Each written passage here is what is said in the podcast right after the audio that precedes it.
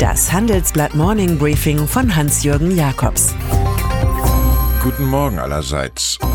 Heute ist Montag, der 26. August und das sind heute unsere Themen. Die Macron-Show von Biarritz. Notenbanker haben Angst um Weltwirtschaft und die Macht der Familie an der Börse. Seine Revue der großen politischen Überraschungsnummern schließt Gastgeber Emmanuel Macron heute im Atlantikbad Biarritz ab.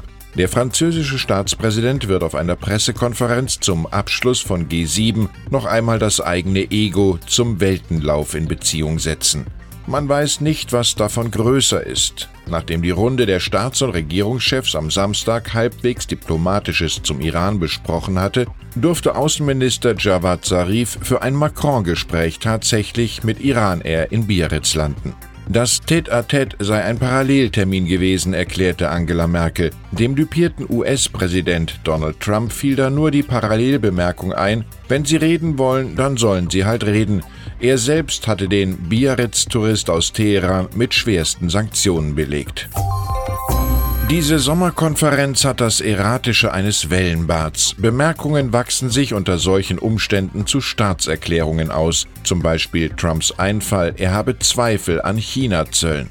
Damit der oberste Repräsentant bloß nicht als Weichei erschien, schob das Weiße Haus rasch nach, gemeint sei, dass die USA im Handelsstreit härter hätte auftreten sollen, mit Forderungen nach noch höheren Zöllen. Der britische Premier Boris Johnson ließ Gedanken an irgendwelche Softness gar nicht erst aufkommen.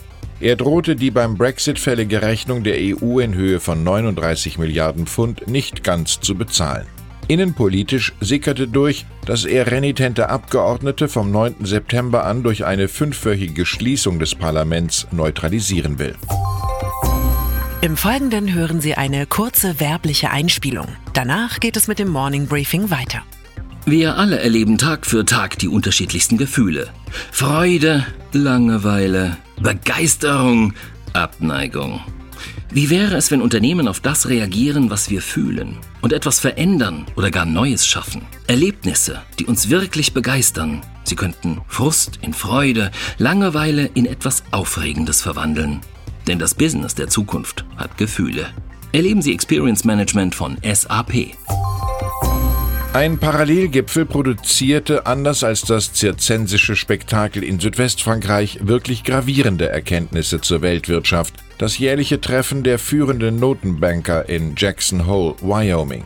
Fazit Nummer 1, die Zentralbanken werden nie mehr zur Geldpolitik vor 2008 Finanzkrise zurückkehren und die Zinsen etwa auf 5% erhöhen. Fazit Nummer zwei: Tweets, Drohungen und Gegendrohungen machten eine vorausschauende Handelspolitik und damit nachhaltige Weltökonomie unmöglich. Das Beste wäre, von der politischen Unsicherheit wegzukommen, sagte James Ballard, Präsident der St. Louis Federal Reserve der Financial Times. Noch besser wäre, der Mann im Weißen Haus würde solche Stoßgebete hören. Das Vorurteil sagt, große Konzerne lieferten die größten Gewinne ab. Das Urteil der TU München dagegen hält fest, dass börsennotierte Familienunternehmen in der letzten Dekade eine deutlich höhere Gesamtkapitalrendite geschaffen haben. Die Betriebsgewinne machten hier 4% der Bilanzsumme aus, Vergleichswert 2,1%. Die Studie im Auftrag der Stiftung Familienunternehmen stellt die grundsätzliche Bedeutung von Firmen wie Sixt, Henkel oder Vielmann heraus. Sie seien für 30 Prozent der gesamten Marktkapitalisierung verantwortlich. Man führe wertegebundener, erklärt uns Konstantin Sixt. Es gehe um Demut, aber auch um die Freiheit zum kritischen Denken.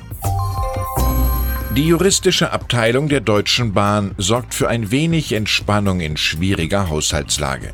Sie hat in den vergangenen Jahren gegen 49 Unternehmen Schadenersatz von weit über eine halbe Milliarde Euro erreicht, wie unser Ressort Unternehmen und Märkte herausfand. Die Zahlenden waren früher Mitglieder in clandestinen Kartellen, zum Beispiel die Lufthansa in einer Kungelrunde zur Absprache von Frachtpreisen. Dafür hat die Airline jetzt offenbar der Bahn rund 50 Millionen vergütet. Der Staatsbetrieb mag nur bestätigen, mit der Airline eine Einigung gefunden zu haben, kann sich aber auf Napoleon berufen. Die Hartnäckigen gewinnen die Schlachten. Innenpolitisch wird diese Woche ganz im Zeichen der Landtagswahlen in Sachsen und Brandenburg am nächsten Sonntag stehen. Es dominiert die Frage, wie groß die monothematische AfD mit ihrer Ausländerphobie wohl wird. Heute stellen sich die sächsischen Spitzenkandidaten in der MDR-Wahlarena den Fragen der Bürger. Mit der CDU wird Ministerpräsident Michael Kretschmer wohl stärkste Partei, hat aber Bündnisse mit AfD und Linken genauso kategorisch ausgeschlossen wie eine Minderheitsregierung. Wie von Kretschmer gewünscht, zieht sich Ex-Verfassungsschutzpräsident Hans-Georg Maaßen nunmehr in Sachsen aus dem Wahlkampf zurück.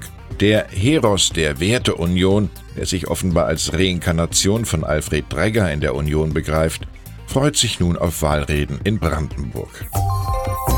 Und dann ist da noch die hübsche Kreisstadt La am Schwarzwaldrand, die auf einmal Weltgeltung bekommt. Die örtliche Larer Zeitung deckte auf, was die Lokalpolitiker im laufenden Wahlkampf lieber verschwiegen hätten, dass chinesische Investoren den dortigen 200 Hektar Flughafen einst von Militärs genutzt für 200 Millionen Euro kaufen wollen. So sollen neue Seidenstraße, chinesische Touristen ins Land kommen und andererseits Güter für die Volksrepublik das Land verlassen. Der Oberbürgermeister räumt inzwischen ein, es gehe um einen Pachtvertrag von 2021 an. Lars Marktwirtschaftsmatador Martin Herrenknecht, weltweit Tunnelbauer und vor Ort derzeit Flughafenbetreiber, warnt vor chinesischen Investoren, die attraktive Infrastrukturen in Europa übernehmen. Erst komme die Finanzierung dann, Made in China mit voller Wucht. Ich wünsche Ihnen einen guten Start in diese Woche mit viel Mut, der eher zu Demut als zu Übermut wird. Es grüßt Sie herzlich Hans-Jürgen Jakobs.